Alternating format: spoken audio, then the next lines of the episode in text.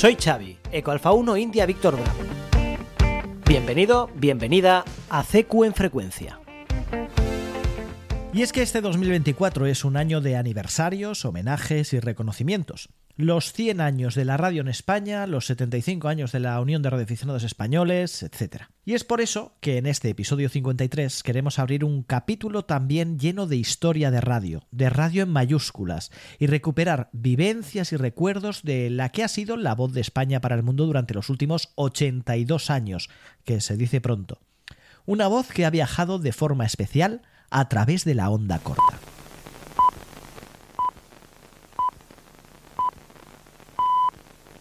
Son las 10 horas, tiempo universal coordinado. Saludamos a los oyentes que desde el área de Japón se incorporan a nuestra sintonía en la banda de 31 metros, 9.620 kilohercios.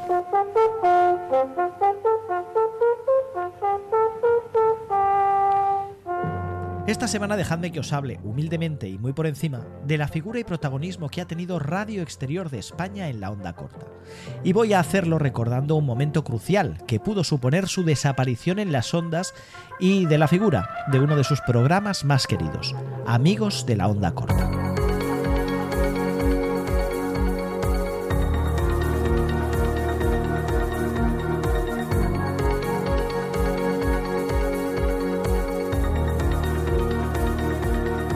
Amigos de la onda corta, una voz que lleva el más moderno mensaje sobre el mundo DX, la radio y las telecomunicaciones.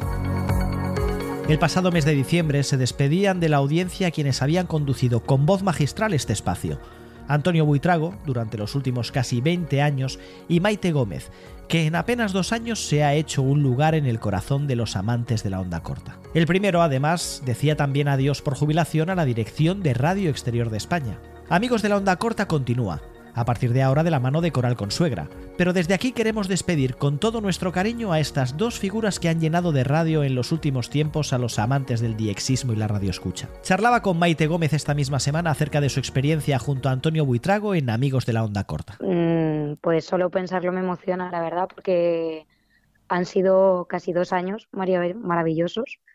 Antonio me cogió ahí en su ala y siendo que tenía muchísimo trabajo como director de Radio Exterior y además locutor y editor que seguía siendo del programa Amigos de Onda Corta, decidió enseñarme tanto a trabajar en radio como este mundo de las telecomunicaciones y la radio. Y es que no puedo decir otra cosa que maravilloso. Aprendí mucho, poco a poco Antonio me fue dando libertades y vamos, recuerdo todas las entrevistas como si fueran ayer. Pero, ¿cómo afronta una joven estudiante de periodismo caer en un mundo como el nuestro? ¿El de la radioafición, la radioescucha, la onda corta?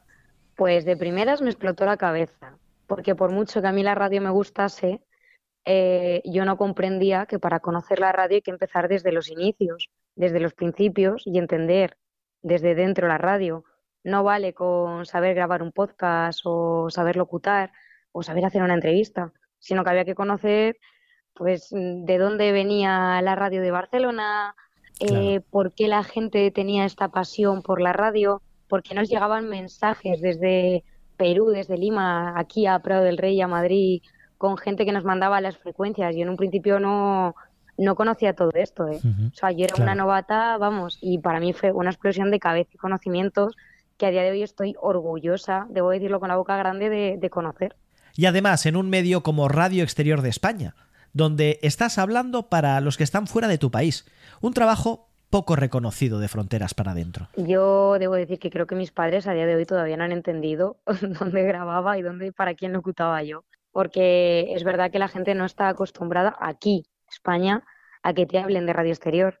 O sea, personas que salgan fuera del mundo de la comunicación, del periodismo y en concreto de la radio, no conocen bien radio exterior y es una emisora muy valiosa y entonces, evidentemente, a mí me suponía explicarles tanto a mis amigos como a mis padres, como a las personas que me decían, ¿dónde trabajas? ¿Estás en Radio 3? No, no estoy en Radio 3. Te voy a explicar dónde trabajo. ¿Y los compañeros de facultad? los jóvenes amigos, aquellos que tal vez se han estado dedicando a temas mucho más terrenales, por decirlo de alguna manera, ¿lo entienden? ¿Lo valoran? Sí, te entiendo. Creo que tengo un poco de ambas caras. Tengo la gente que creo que ha menospreciado un poco mi trabajo, la verdad, infravalorado un poco porque la que trabaja en un medio de aquí nacional, que se le ve por la tele y que habla de un tema que evidentemente todo el mundo conoce, es como, ah, mira, ella está ahí, es periodista y probablemente yo pase a segunda escala.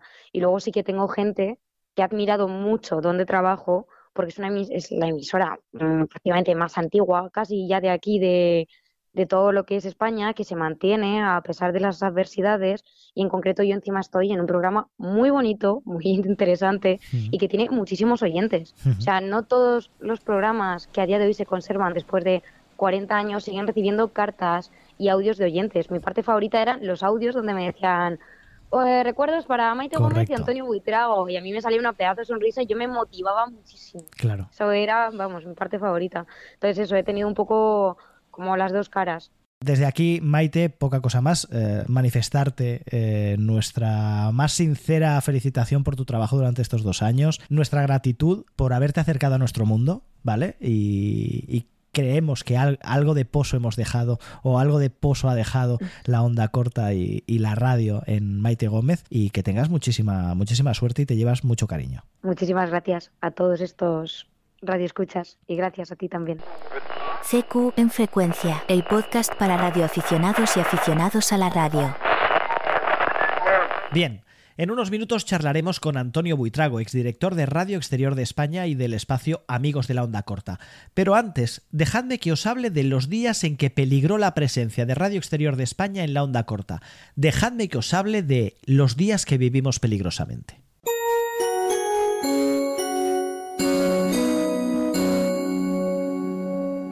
Corría la segunda mitad del año 2014 y los tambores de cierre de las emisiones de onda corta de Radio Exterior de España sonaban ya definitivos.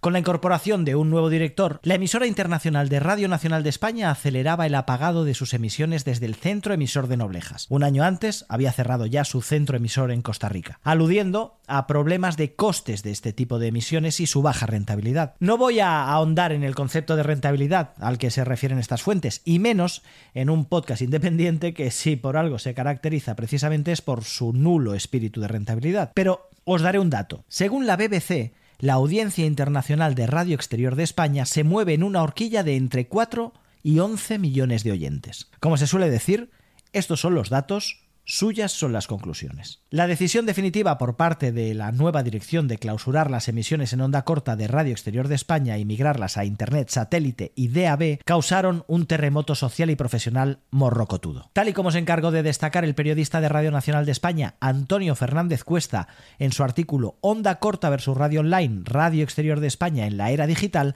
abro comillas. Con los satélites, la radio digital y sobre todo la generalización de Internet, el uso de la onda corta viene experimentando un descenso considerable, sobre todo en algunas zonas como Norteamérica y Europa.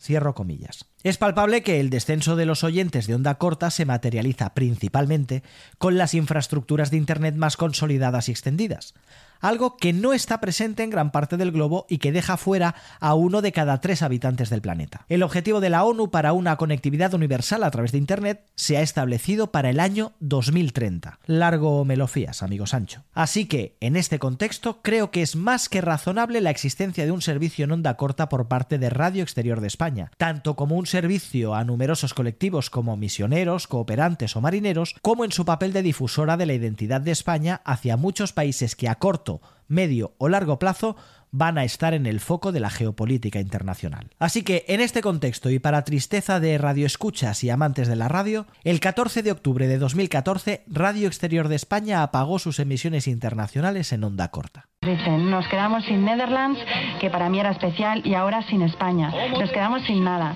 Les querremos siempre. Y Jorge Verdecia, que nos dice que se quedará todo el día en casa escuchando Radio Exterior y que no irá al trabajo aunque le echen porque quiere dedicar todo el día a esta emisora. Queridos oyentes, os queremos a todos muchísimo y esperamos seguir teniendo noticias de aquellos que durante estos años habéis sido como nuestra familia. Les decimos adiós con la esperanza de que solo sea un hasta luego y que dure poco tiempo y en breve nos podamos encontrar de nuevo en las ondas. Reciban un fuerte abrazo de quienes hacemos este programa Artesfera.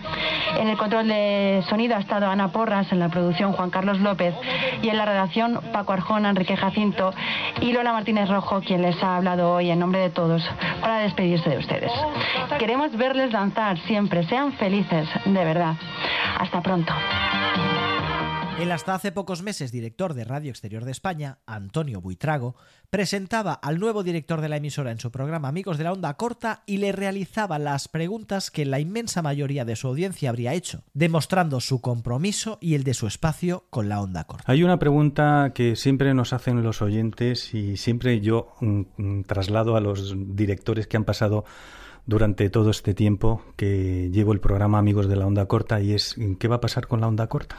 La onda corta eh, hemos comprobado que en sintonía con otras emisoras internacionales eh, va desapareciendo, va desapareciendo porque es una tecnología que va quedando obsoleta y, con las dificultades económicas que hemos tenido eh, hace un año ya cerrábamos el centro emisor de Cariari en Costa Rica, lo cual nos afectó muchísimo a la calidad de emisión en todo el continente americano y además eh, se pasó eso al Centro Español de Noblejas en la provincia de Toledo que tuvo que bajar la potencia por ahorrar costos de tal manera que la calidad de audición en las distintas partes del mundo y según horas es bastante deficiente.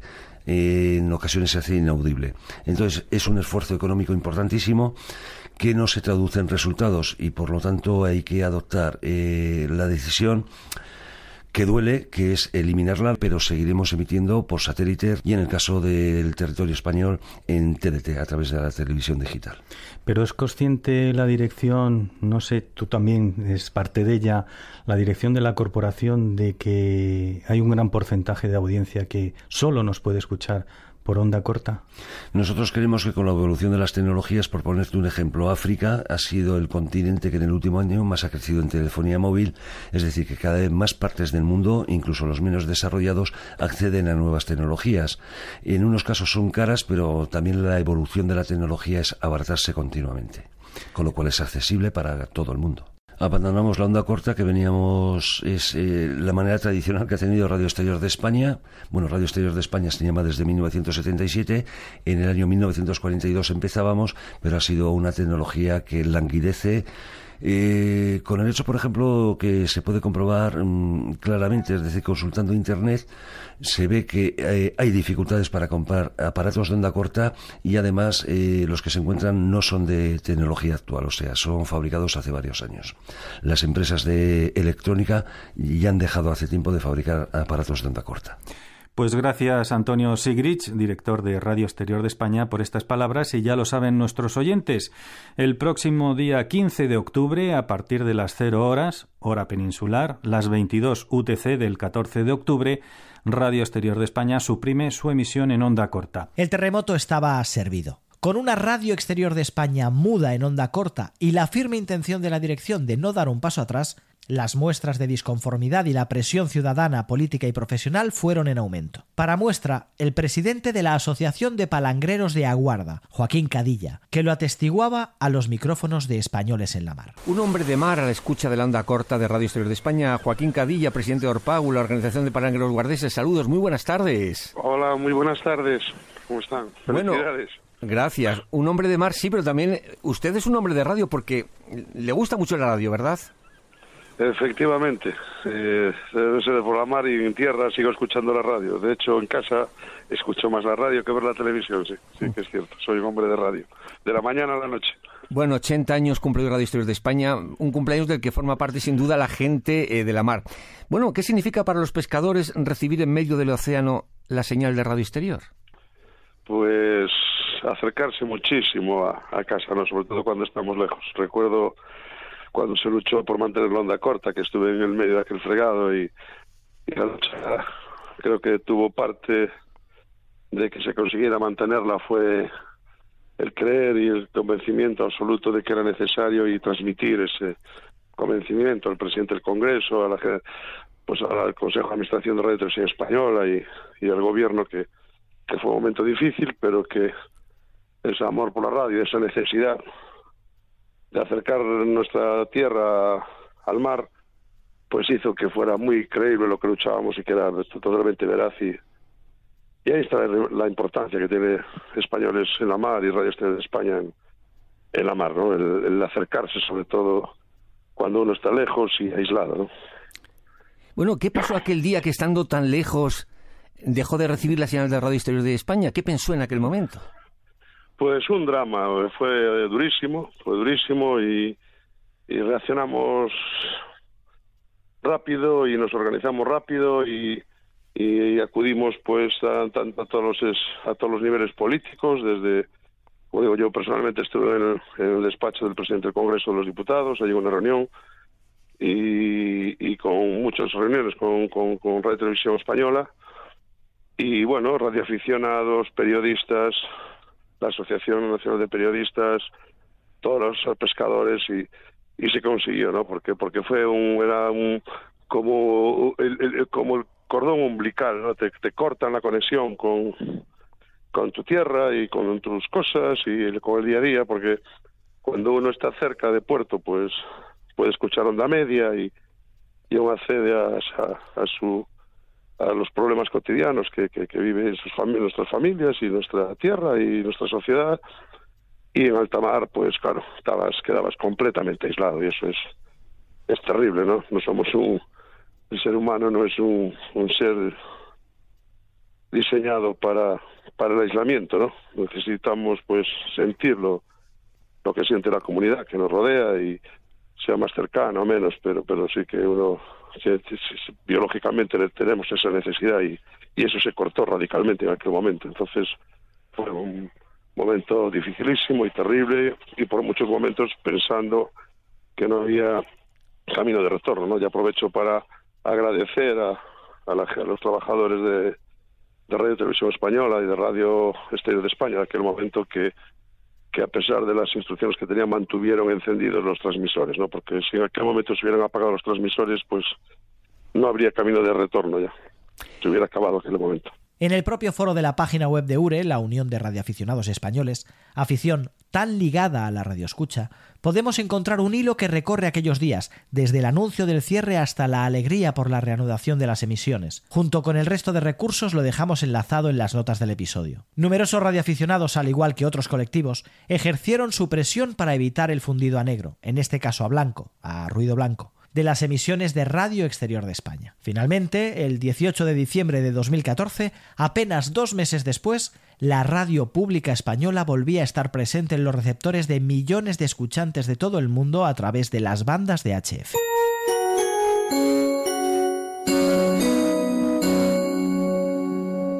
Estamos eh, precisamente junto a nuestro compañero Fabián Malnero, Cobrabuno Tango Romeo. Muy buenas. Muy buenas, Xavi y Antonio. Como entusiasta de la onda corta y dentro de la comunidad de Frecuencia. Y, por supuesto, con Antonio Buitrago, exdirector de Radio Exterior de España, director de los eh, espacios, especialmente para el acervo de los radioaficionados el programa de amigos de la onda corta y también el eh, programa Ondas de ayer, también en Radio 5 Todo Noticias. Así que muy buenas, Antonio. Buenas y encantado. Gracias a todos. Mira, te hemos traído porque muchos de nuestros oyentes tras tu salida de Radio Exterior de España y como, como te digo, como fieles oyentes de Amigos de la Onda Corta, querían conocer un poco más a Antonio Buitrago ahora que deja su papel institucional al frente de Radio Exterior de España. Con lo cual yo empezaría retrotrayéndonos a tus inicios. ¿Cómo empieza Antonio Buitrago en el mundo de la radio?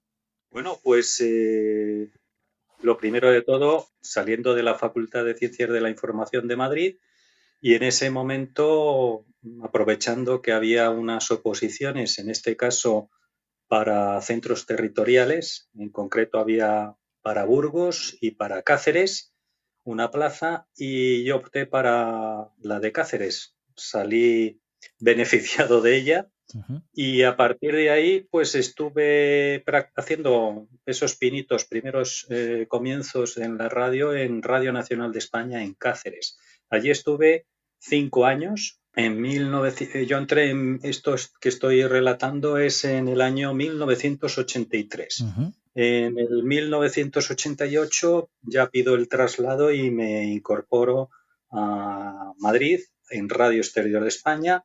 En un primer momento en lo que se llama intercambios culturales de Radio Exterior de España, que era un departamento que se dedicaba a ofrecer programas a 300 emisoras eh, repartidas por todo el mundo, eminentemente para América Latina, en el que ofrecíamos información de todo tipo e incluso hacíamos eh, pues una especie de informativo, documentales. Posteriormente, eh, la gente mm, se va haciendo cada vez mayor y en una de estas, pues me ofrecieron salir de ese departamento y, y darme la responsabilidad de hacer un idioma sin fronteras a la vez que también amigos de la onda corta. Y a partir de ahí, pues eh, esto sucede, lo de amigos de la onda corta, en el año 2005. Desde entonces estoy yo al pie del micrófono defendiendo o haciendo lo posible para defender la onda corta. Correcto. Y a esos amigos que nos escuchan. Correcto, correcto. Y además, Antonio, hay una, hay una cosa que a mí eh, me, ha sorprendido mucho de tu figura y es que yo estoy acostumbrado al mundo de la radio, estoy acostumbrado a conocer a las, bueno, pues a, conocer a los personajes habituales de, eh, que se ponen delante del micrófono, eh, también a los que se ponen detrás del micrófono, realizadores, productores, técnicos, etcétera. Pero aunar en, en una misma figura a esa persona que difunde, pero que además es un entusiasta como eres tú del medio en toda su magnitud. Ya no solo hablamos de lenguaje radiofónico, sino hablamos también de técnica, hablamos de historia, hablamos de la radio en mayúsculas. Es algo que a mí me llama poderosamente la, la atención y además te da un marchamo de romanticismo muy grande, creo, y creo que Fabián estará de acuerdo conmigo. Totalmente, totalmente, Chávez. Muchas gracias por esas palabras, pero eh, ya que habéis hablado de eso, todo esto se retrotrae un poco a, fíjate lo que es la casualidad que tú decías. Yo de pequeño, en cuanto vi un aparato de radio de onda corta de estos antiguos, empecé a manipular y desde ahí empezó mi afición por escuchar emisoras extranjeras. Fíjate lo que es el azar que después vas a trabajar en la radio, en lo que te gusta, y encima accedes a un programa en defensa de la onda corta y posteriormente en la dirección de Radio Exterior de España. O sea, es unas circunstancias muy especiales. Yo, yo, creo, yo creo que no es tan casualidad, te quiero decir. Eh, al final, bueno, probablemente uno también va, va apuntando eh, el destino de su, de su, profesión también a lo que le gusta. Entonces, sinceramente, esa pasión por la radio se nota y se nota mucho. O sea, cuando uno escucha eh, un programa de radio hecho por una persona que ama la radio realmente, pero no simplemente el hecho de la comunicación, sino el completo de la radio, ¿no? el transportar ese mensaje, saber que ese mensaje es absolutamente global en el caso de la onda corta, eh, eso se nota, se nota un montón. Sí, efectivamente, lo que dice Fabián, se nota muchísimo y lo notamos, lo hemos notado siempre mucho los oyentes. A la hora de escucharlo, y además me encanta que hoy el protagonista seas tú, Antonio, permíteme que te tutee, porque estamos acostumbrados precisamente a escuchar a un Antonio Buitrago haciendo preguntas, interesándose de forma apasionada por todos estos temas y muchos de nosotros, y ahí Fabián estará conmigo seguro, nos preguntábamos, pero ¿de dónde leches le nace a Antonio este amor y estas ganas y esta pasión que se destila en cada, en cada cosa que dice, ¿no? Recuerdo un programa en el cual compartiste el micrófono eh, con los amigos de Radio Nederland. Sí, sí. Y ahí se pudo destilar un poquito del Antonio Radio Escucha, del Antonio persona, eh, más allá del Antonio periodista que hace preguntas y que conduce el programa. Y la verdad es que es, lo que decíamos, ¿no? esa figura del radiofonista desde el punto de vista romántico, eh, que poco a poco, tal vez, no lo creo, ¿eh? yo creo que queda, queda mucha gente en el medio, creo que es de forma muy especial en Radio Nacional de España. Conozco un poco muy, muy poquito. ¿eh? Yo hice las prácticas en Radio Nacional de España y conozco un poquito la casa, pero creo que quedan todavía eh, algunos eh, de esos papeles, ¿no? De algunos de esos protagonistas de la radio de toda la vida. y creo que es, que es, que es muy importante. Y, y por eso, ¿cómo se siente? ¿Cómo te sientes tú? amando la radio de esta manera durante todos estos años, haciendo precisamente un programa sobre radio y sobre onda corta. ¿Cómo te sentías? ¿Qué era para ti hacer amigos de la onda corta? Bueno, en un principio era eh, la consecuencia de ese afán y ese entusiasmo que yo tenía por esa escucha lejana de emisoras. Y, y, bueno, a mí me pareció que era una oportunidad de meterme más de lleno en ese amor a la radio y de incluso aprender muchas más cosas que evidentemente yo no sabía. Era un camino que a mí me gustaba y que he considerado que tenía que seguir por ahí porque había cosas muy interesantes que sobre todo ofrecer yo solo pensaba en el interés de los oyentes. Los oyentes son los que, para los que hacemos eh, la radio. Ahí yo me he encontrado Mm, en el campo de, Radio Nacional de España y del periodismo mm, muchos periodistas y radiofonistas que hablan para sí mismo. Y yo desde el primer momento eh, lo que quise es, eh, primero, preguntar aquellas cosas que los oyentes preguntarían a una persona que tuviera enfrente para que extrayera o sacara todo ese jugo de lo que y esa sapiencia que podía tener eh, esa persona. Con lo cual, yo siempre he pensado en los oyentes. Yo he tenido una trayectoria, iba a decir, no muy destacada, pero sí haciendo lo que he querido siempre.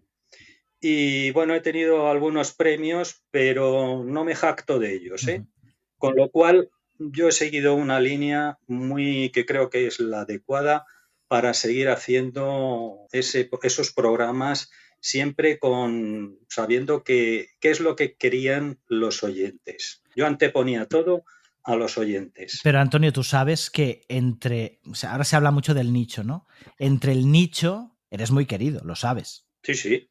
Eh, por, eso digo que decías, bueno, eh, eh, he sido conocido, etcétera, pero claro, dentro del, nicho que es que somos los que somos y seguimos ahí de forma recalcitrante, se valora mucho eso y se, te ha reconocido y se te sigue reconociendo y ahora en tu salida de la dirección de Radio Exterior de España se te ha reconocido mucho a través de muchos canales y de mucha gente que ha mostrado mucho cariño. Y lo que tú decías, hacer las preguntas que quieren conocer los oyentes, yo como soy muy malo en eso, por eso me traigo a Fabián, que es oyente y que puede aprovechar, ¿vale? Que es mucho más cómodo que los propios oyentes hagan las preguntas. Fabián. Ostras, pues a mí se me ocurren muchas preguntas. sé. Muchas preguntas. Lo sé. Este, esto que, está sucediendo ahora lo, estamos, lo, habíamos comentado, Antonio, con, con Xavi en un viaje mío que estaba yo volviendo y le llamé y le dije, oye, me estoy poniendo al día con los podcasts que lo llevo retrasado y, acabamos de quedar huérfanos. Dice, ¿pero de qué hablas? Digo, es que se, se, ha jubilado Antonio Buitrago y, se ha marchado Maite también del programa, que es el capítulo aparte.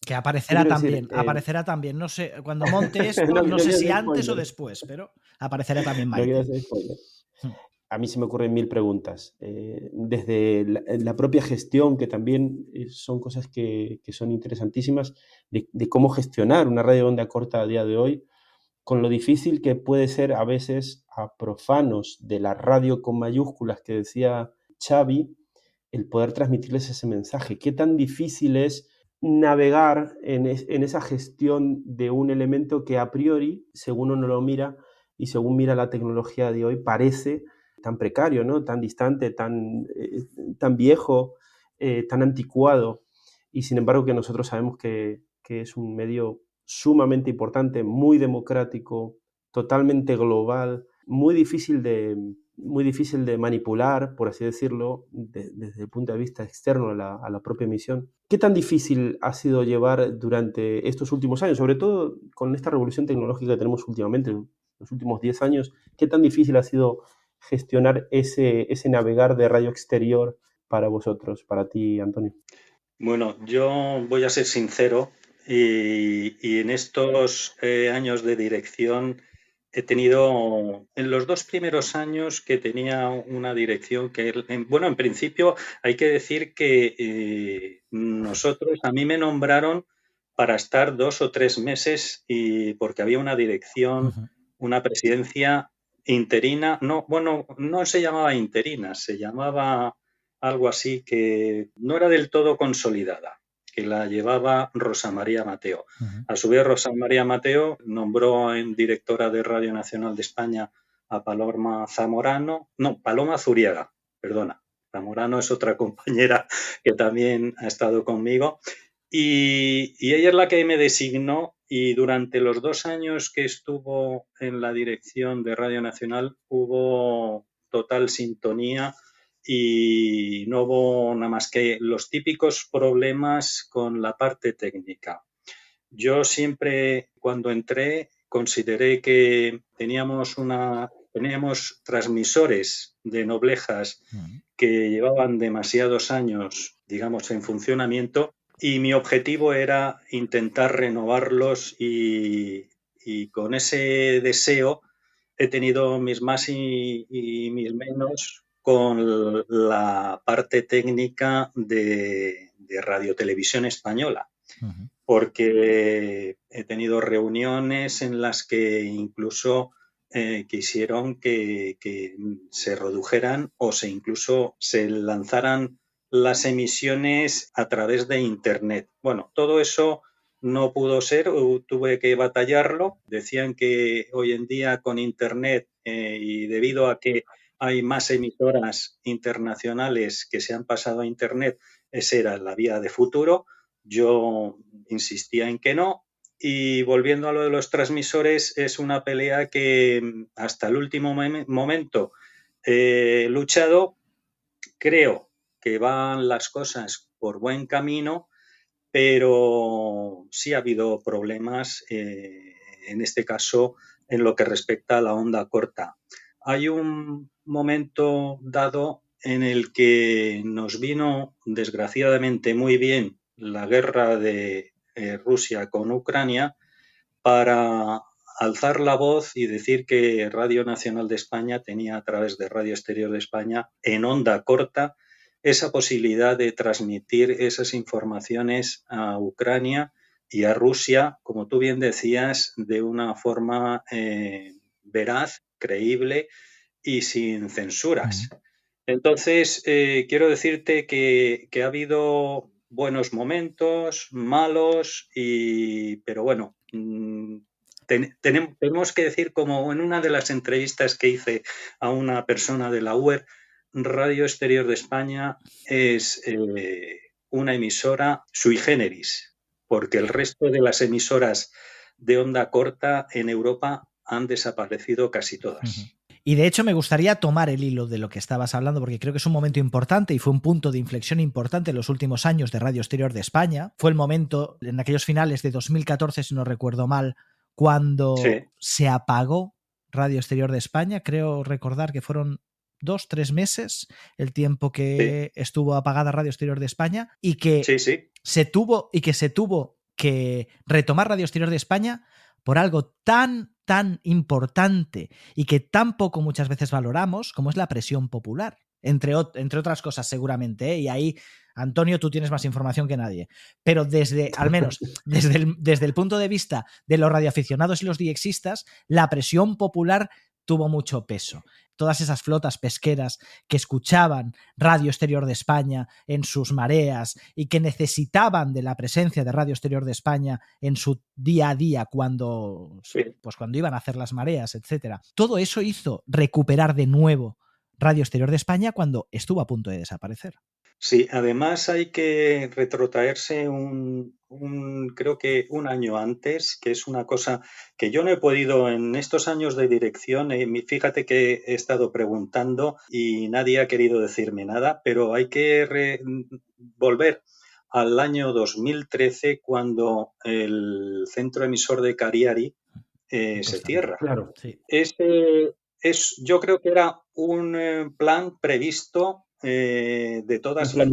totalmente. Exactamente. Supongo que evidentemente justificado por la crisis económica, como siempre dicen, pero eso es tiras de un Excel y dice aquí hay tantos millones que se pueden quitar, pues lo quitamos y ya está. Y eso es lo que hicieron. Pero el primer paso fue Cariari.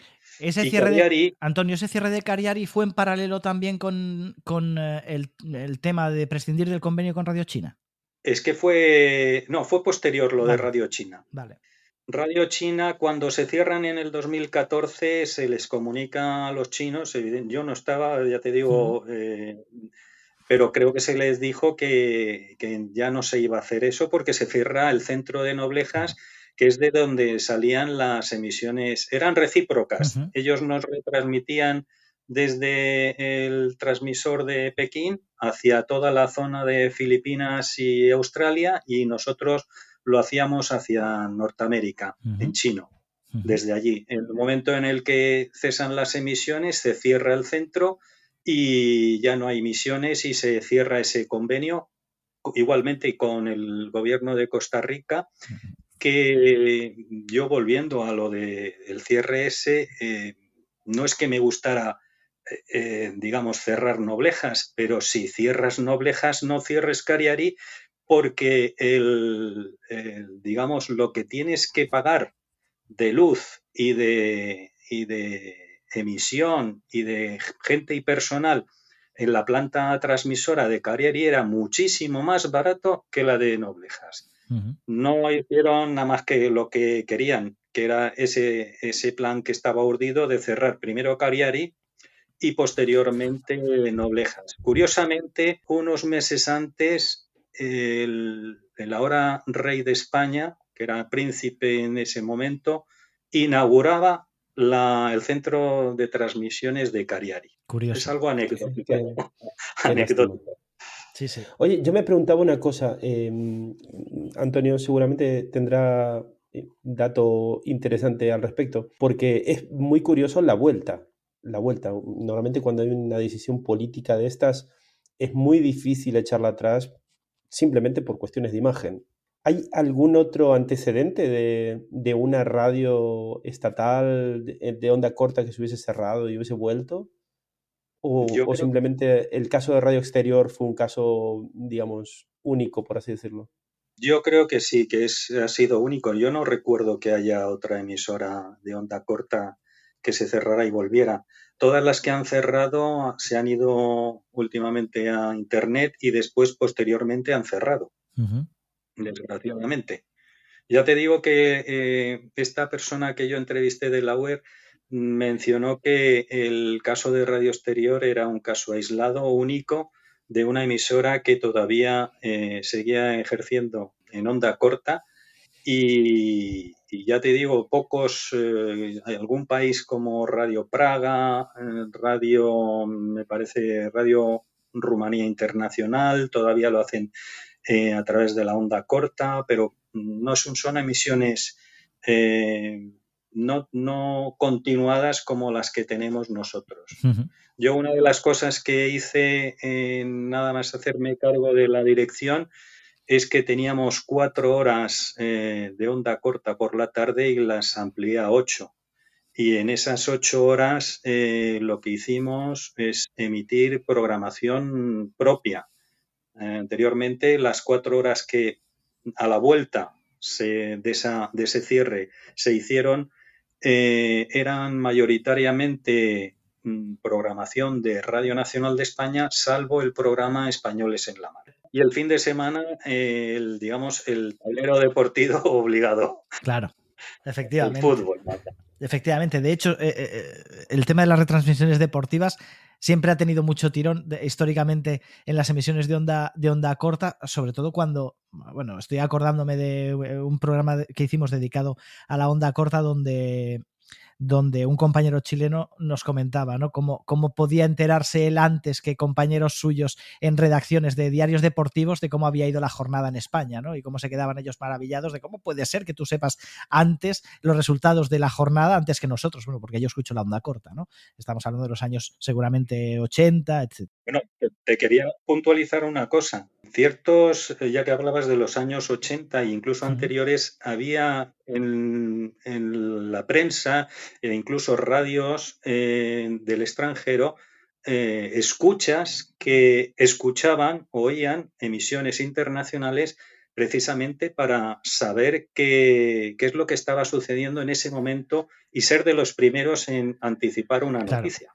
Efectivamente. Sobre todo, sobre todo en este caso, en el periodo de la transición, había gente de la BBC y en otras emisoras internacionales que estaban escuchando precisamente nuestras emisiones para saber qué es lo que pasaba día a día. Ahí está, y ahí está bastante eh, la importancia de la onda corta, ¿no? Eh, preparando este, esta entrevista y preparando este programa, he leído mucho, material donde se habla de la onda corta, especialmente de Radio Exterior de España, como un servicio público para todas esas personas cooperantes, misioneros, pescadores, etcétera, que se encuentran en la diáspora española eh, por todo el mundo, ¿no? Como un servicio público para ellos. Pero no debemos olvidar que Radio Exterior de España es una forma de difundir la cultura española, el conocimiento de España y la marca España, entre comillas, tanto que nos llenamos la boca con la marca España, a través de la onda corta, que recordemos que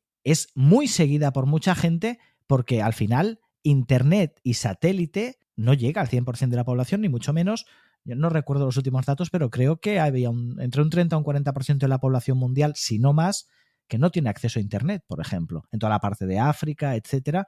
Con lo cual, es un canal importantísimo para difundir la marca España. Y además gratis, ¿eh? que es lo que, es lo, la ventaja que tiene que no, no, tienes que pagar ni a un operador ni mensualmente y tan solo tener unas baterías, unas pilas y un receptor de radio de onda corta.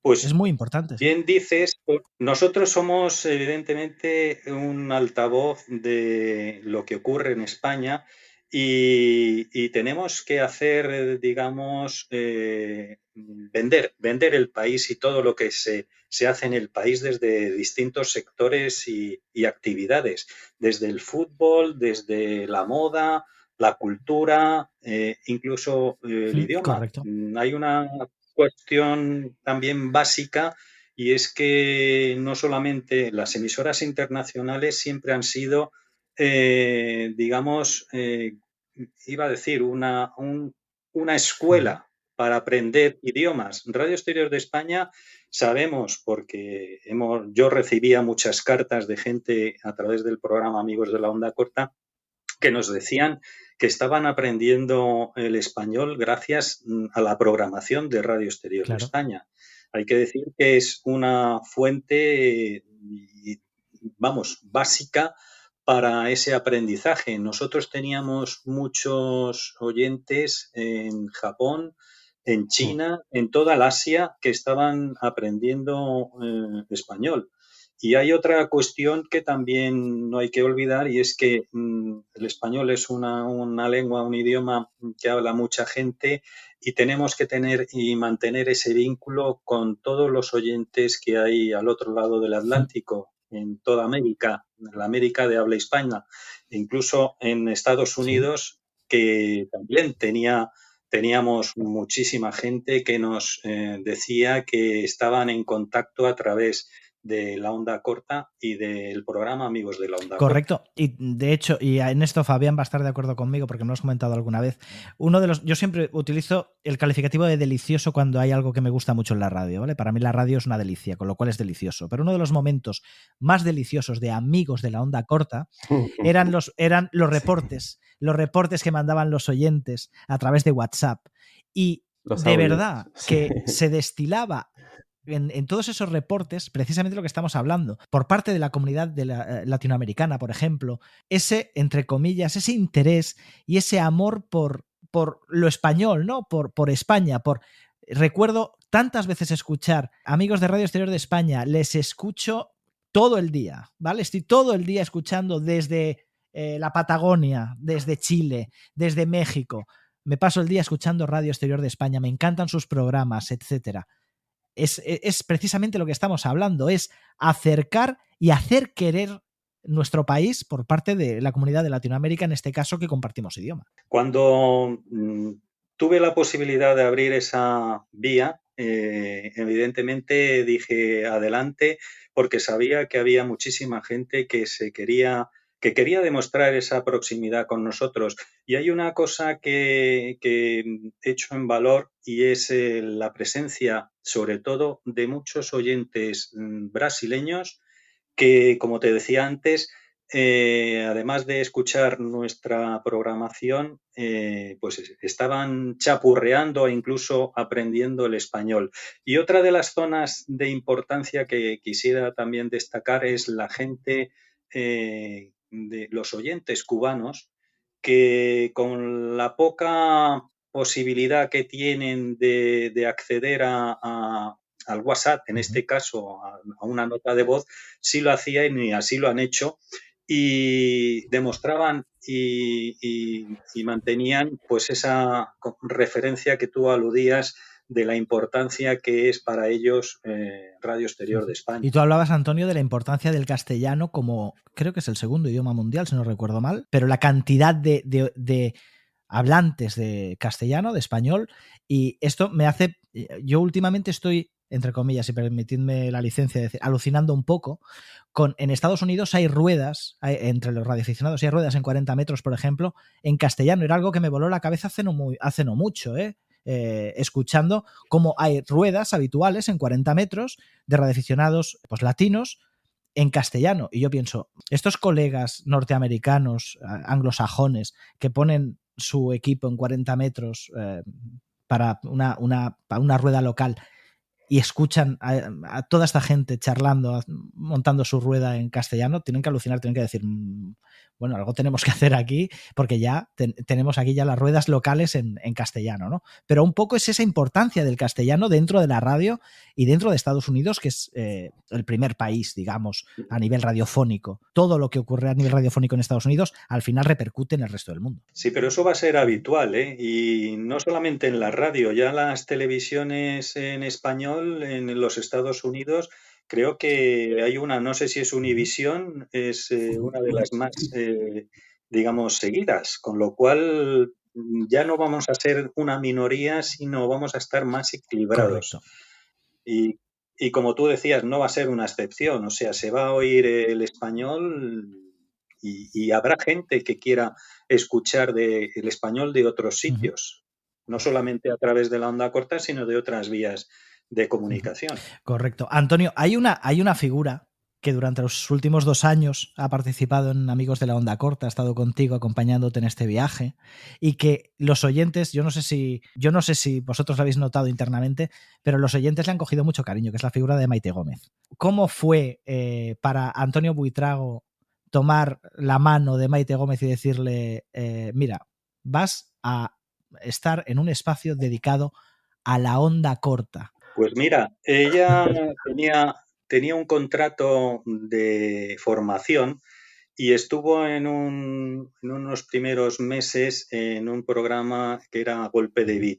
Yo estaba en la dirección y, en un momento dado dije, bueno, voy a, intentar que se adentre en este mundo tan especial, sobre todo por su voz y, y que, digamos, viera lo que era en sí ese amor a la radio.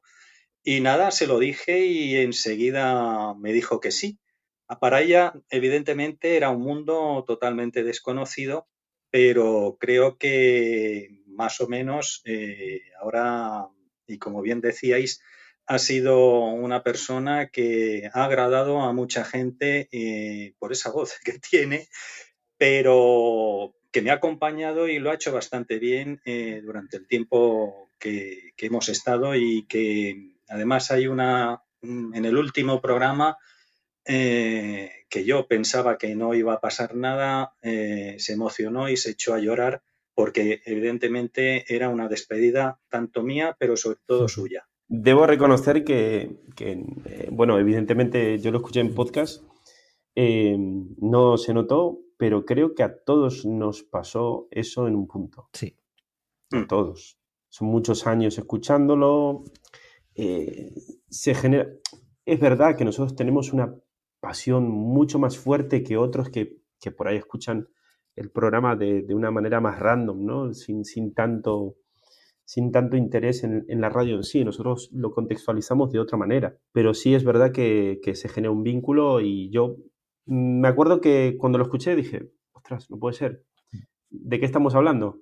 Y, me generó una cierta angustia, si te digo la verdad. De hecho, hablé con, con Xavi y le dije, oye, acaba de pasar esto, me siento hasta angustiado y sería una buena idea, pues, eh, pues darle una vuelta a todo esto, ¿no? El, tema del décimo aniversario del, cierre, reapertura de las emisiones, la verdad que, que a mí me, me generaba muchísima intriga. Y, y, de cara a esta intriga que te, que te decía, una de las cosas que siempre me ha, me ha intrigado es eh, si para vosotros, como profesionales, en este caso a ti Antonio, em, el hecho de trabajar en un medio de onda corta, y ya hablando exclusivamente del programa, del portador de mensaje, plantea retos y responsabilidades que sean diferentes, ni mayor ni menor que, otros probablemente, pero diferentes. Si es así, ¿cuáles, ¿cuáles serían esos retos o responsabilidades adicionales que tiene onda corta?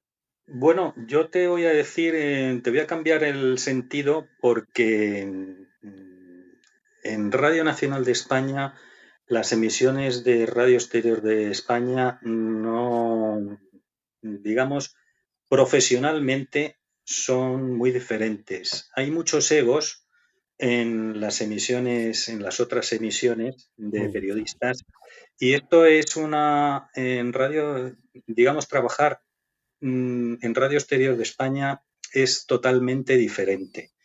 Es eh, tener una visión aislada, no saber, aunque ahora ya tenemos posibilidades para saber eh, que estamos hablando a gente, que hay oyentes que nos escuchan a, través de, la onda corta, pero bueno, vas a ciegas y haces un trabajo mm, muy digno, pero evidentemente eh, es una cuestión que no tienes, digamos, ese refrendo mm, que puedan tener otras emisiones como Radio Nacional de España, Radio Clásica o Radio 5 Todo Noticias.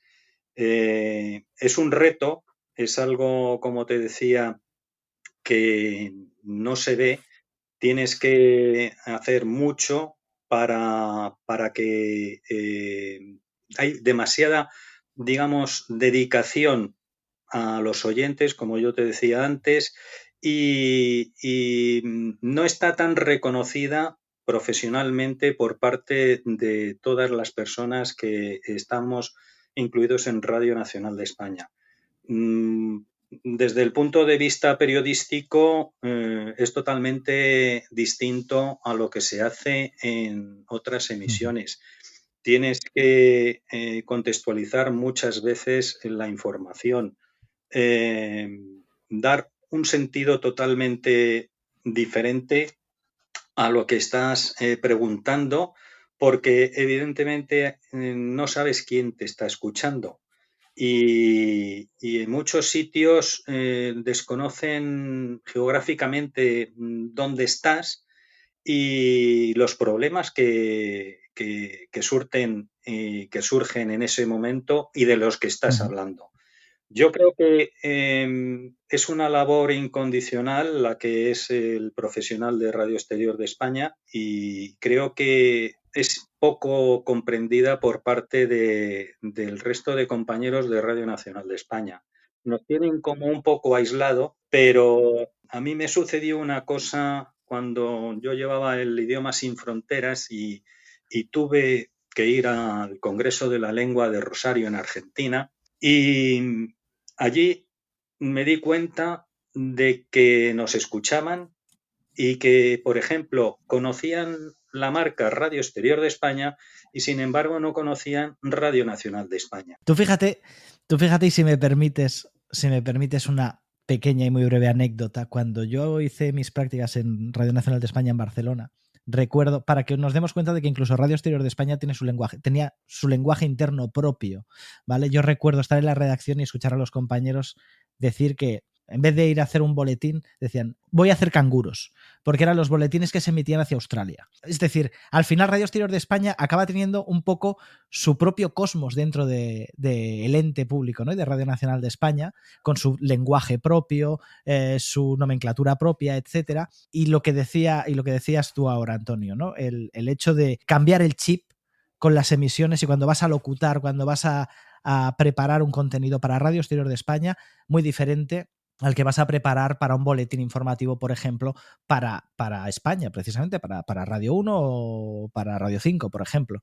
Porque la idiosincrasia de cada país tienes que adaptar tu lenguaje, tienes que adaptar tu mensaje a esa idiosincrasia de cada, de cada país. ¿no? Y esto es muy importante y también creo que forja lo que estaba diciendo Antonio ahora también como una especie de piña, ¿no? De Radio Exterior de España, de la gente vinculada a Radio Exterior de España dentro del ente público, ¿no? Sí. Eh, ahora mm, hemos sido muchísimo. Yo, fíjate, desde que en el año 88 me incorporo, en Radio Exterior de España debía tener una plantilla cercana a las 300 personas. Es, es, es evidente que en aquel momento mm, de las 24 horas del día nosotros transmitíamos 40 porque teníamos emisiones duplicadas y sobre todo en las lenguas extranjeras eh, se duplicaban y se, se, emitían incluso para dos o tres zonas distintas. O sea, ya te digo que al día hacíamos 40 horas de transmisiones.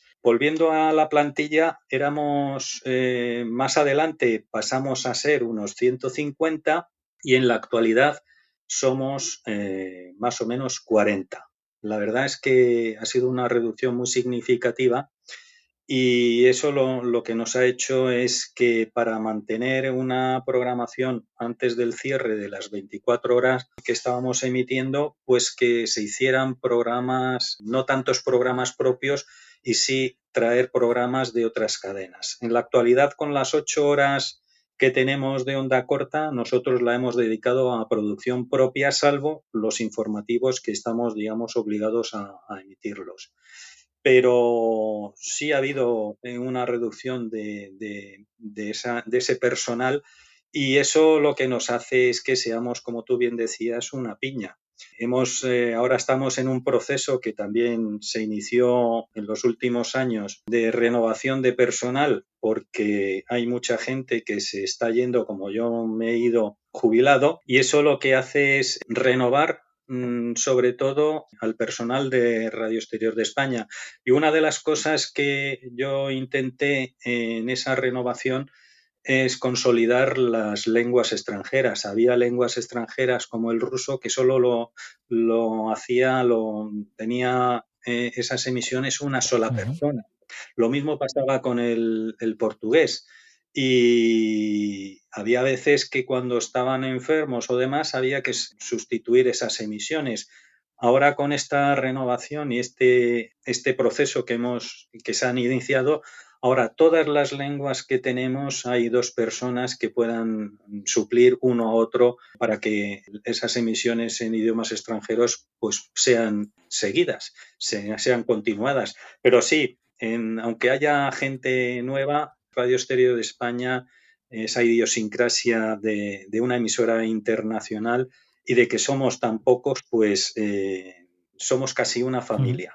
Antonio, en los últimos eh, programas de, bueno, no los, los, últimos, no, pero las, digamos en los últimos años, en Amigos de la Onda Corta, hablasteis mucho de podcast creo que se habló mucho de podcast. No sé si era una línea corporativa de que hacía falta hablar de podcast o que nacía directamente de, una, de un cierto interés o un cierto reconocimiento de lo que sería la figura del podcast hoy en día también como una forma de difundir tanto el castellano como y sobre todo de darnos la comodidad de poder tener estos espacios nicho para, para que nos juntemos los entusiastas de una temática alrededor de un micrófono y poder tener pues un poco estas temáticas un poco más a, nuestro alcance, ¿no? Pero, ¿qué supone, qué supone, qué crees que supone tanto? Y te lanzo la, pregunta en dos, en dos vías, el podcast y la onda corta. ¿Cómo ve Antonio Buitrago los próximos años, ahora que ha salido de, la dirección de Radio Exterior de España, el futuro de la onda corta y el futuro también de esta otra pata que se ha introducido en la ecuación, que es el podcast, el mundo del podcast. Yo creo que son dos, cosas complementarias. Y por decirlo claramente, yo no sé si la onda corta va a tener gran futuro, porque existir va a existir, pero creo que hay, va a haber otras vías de comunicación eh, y la tecnología es lo que va a imperar de cara a esa, digamos, presencia de la onda corta. Yo creo, vuelvo a decir, que va a existir, va a seguir existiendo como ahora mismo hay un, digamos, revitalización de todo lo vintage, todo lo, la cassette, el vinilo y demás. Existir, yo creo que va a tener su, su lugar, quizás a lo mejor como nicho, pero volviendo a lo del podcast, yo siempre he pretendido, a pesar de mi amor que no está reñido, ¿eh? corta, estar abierto a todo tipo no está reñido. de... No, no, pero quiero decirte que podía haber dicho, bueno, yo no voy a hablar del podcast, pero yo no puedo decir que no a muchas cosas. Del mismo modo que he hablado del podcast, he hablado de la radiodifusión, de la, los radioaficionados, he hablado de todo tipo, de todo aquello que pudiera contribuir a ampliar más el horizonte. Creo que el podcast tiene su sitio, es complementario mm, ya no solo a la onda corta, sino a las emisiones eh, por éter. Y creo que ni una, ni la, ni la onda corta, ni la, FM o, en este caso el DAP o el DAP Plus eh, vayan a, a ser mucho más, digamos, van a contribuir a derrotar lo uno contra lo otro. Creo que es con todo complementario y es una forma del podcast de democratizar el audio. Eh, se hacen muchas cosas bastante interesantes en podcast y creo que perfectamente pueden subsistir tanto uno como otro. Y hay, dos cosas.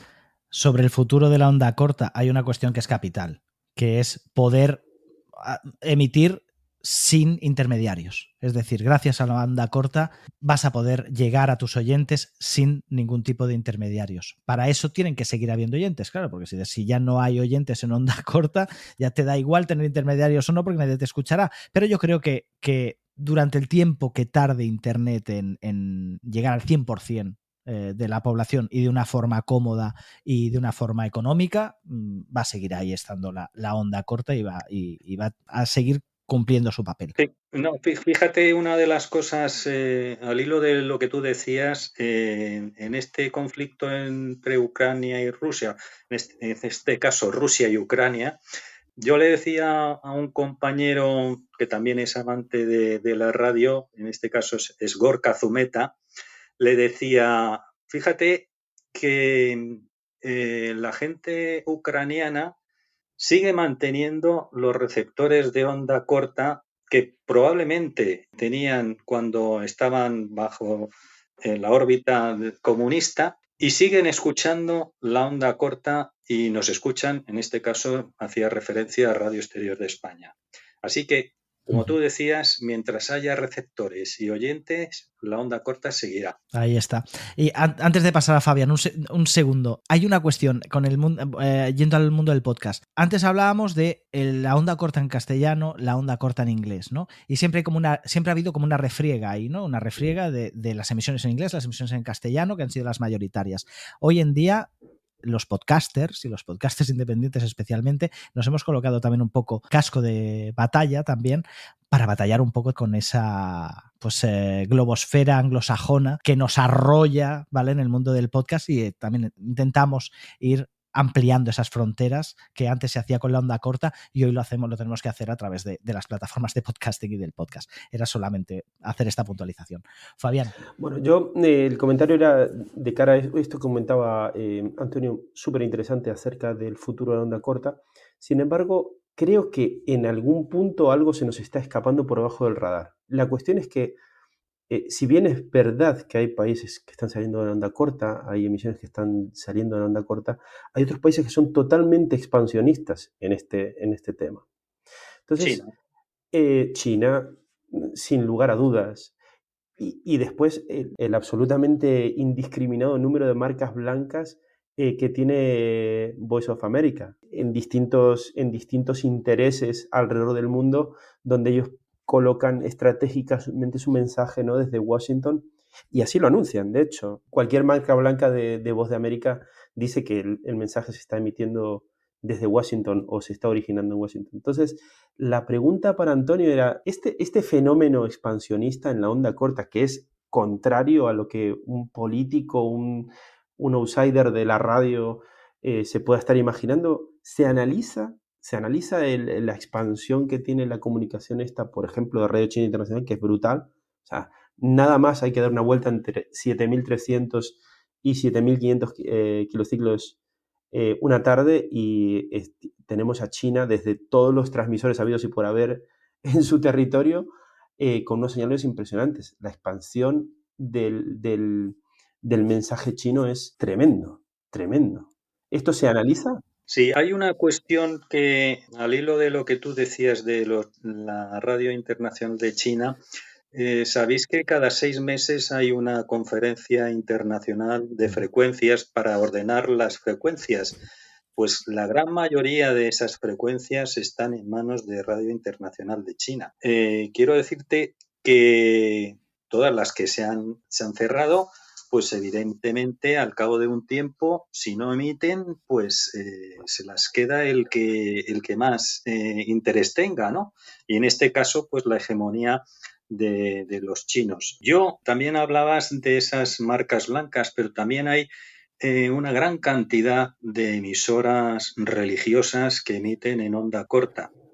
Con lo cual es una demostración del poderío y de la propaganda, de la propaganda que se hace a través de, esta, banda. Hay una cuestión y es que tanto La Voz de América como la BBC resulta que siguen emitiendo en onda corta en aquellos sitios que para estratégicos para su diplomacia o sus intereses económicos. Con lo cual, ese análisis mm, que tú decías, pues eh, se queda en pocas manos, en la mano de la gente que como vosotros o en este caso yo, pues eh, va más allá de, lo que se escucha y de lo que se ve. Pero sí, evidentemente, ese análisis probablemente no interese por lo que hay detrás.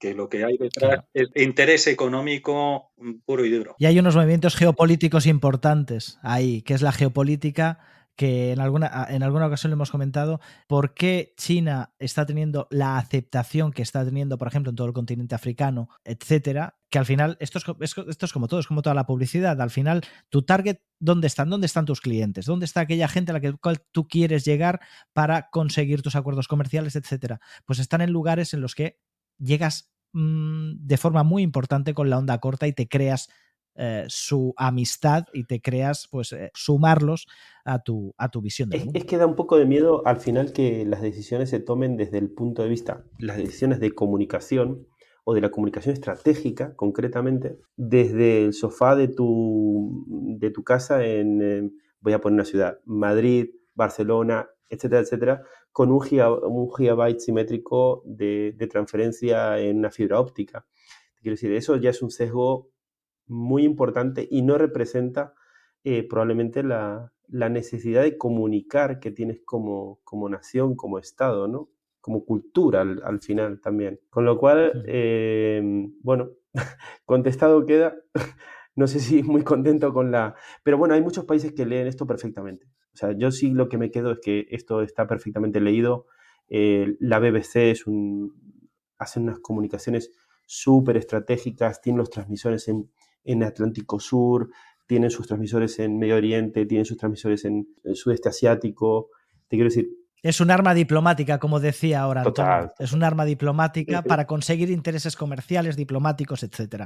Es un arma geopolítica la onda corta al final. Y lo estamos viviendo con la guerra Rusia-Ucrania. Lo vivimos constantemente. Cada vez que hay un conflicto, cada vez que hay una tensión en una zona, aparece la onda corta. Y esto es, y esto es así, porque sobre todo, claro, por supuesto, hacia Estados Unidos tal vez no, hacia Europa tal vez no, porque tenemos esas infraestructuras, pero hacia zonas importantísimas geopolíticamente hablando, como son África, Asia, mm, la parte sur de, América, ahí la onda corta sigue teniendo la vigencia porque son los mensajes que llegan a toda esa población. Sí, además, como hemos dicho, es libre, eh, no tiene, no se puede controlar y además es gratis. Mm. Con lo cual, decías tú que había todavía muchísima gente que no tiene una conexión a Internet y y no la tiene, entre otras cosas, porque no puede tenerlo por, porque tiene una escasez de recursos económicos, pero es que en muchos casos